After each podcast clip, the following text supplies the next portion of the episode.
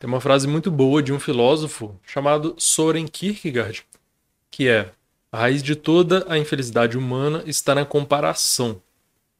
E ela é muito generalista. É uma frase muito boa, impactante e tem muito, muito fundo de verdade.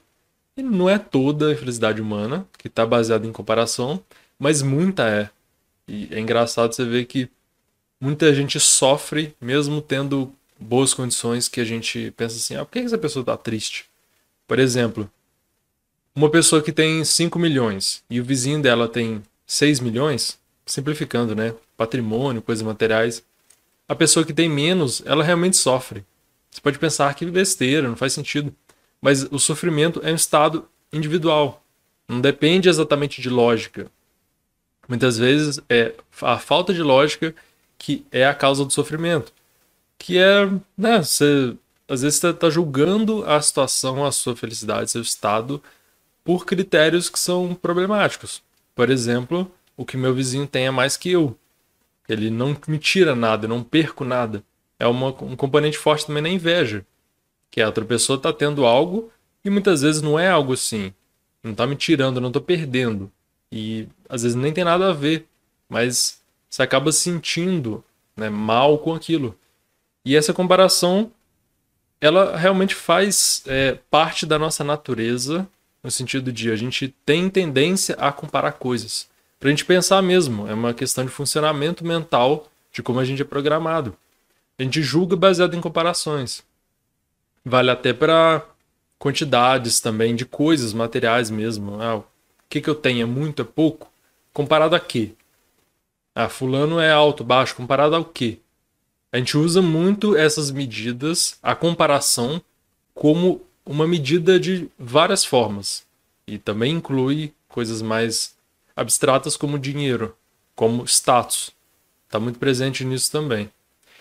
E é, é uma tendência nossa, mas é, acho que interessante que eu podia trazer aqui é que a gente pode usar essa mesma tendência, essa mesma capacidade que a comparação tem de afetar como a gente se sente para consertar isso, para melhorar esse estado que a gente tem.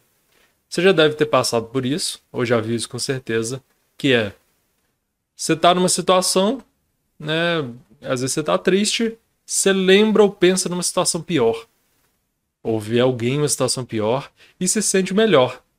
Olha que doideira. É, você vê alguém, sei lá, você não tem muito dinheiro, mas você vê alguém passando fome, alguém em condições difíceis demais. Você se sente um pouco melhor. Você está fazendo isso, você está fazendo a comparação. Só que em vez de comparar com uma pessoa que tem milhões, você está comparando com alguém que tem menos. Então você está mudando o seu estado afetivo mesmo que você sente baseado na sua comparação. No, com o que você está medindo, com o que você está é, pareando isso. E, e esse é um exercício que você pode fazer, que é quando você está sofrendo por isso, por se comparar com alguém que tem mais, alguém que é mais alguma coisa, você fazer o exercício contrário, que é olhar o quem tem menos, né?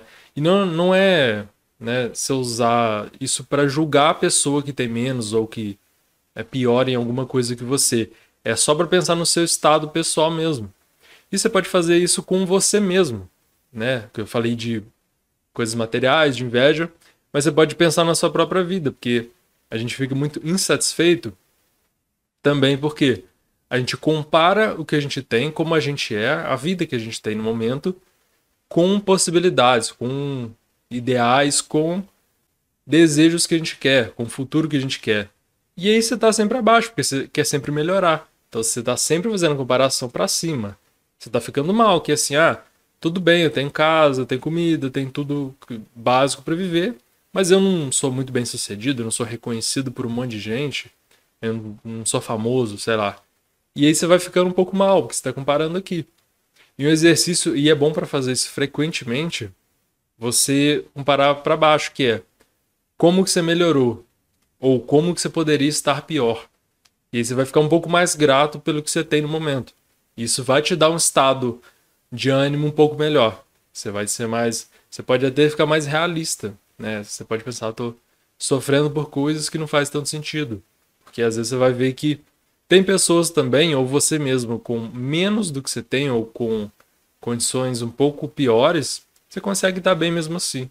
Não depende exatamente só do mundo de fora, do, do que você não tem. Depende também do que você. de como você enxerga isso tudo.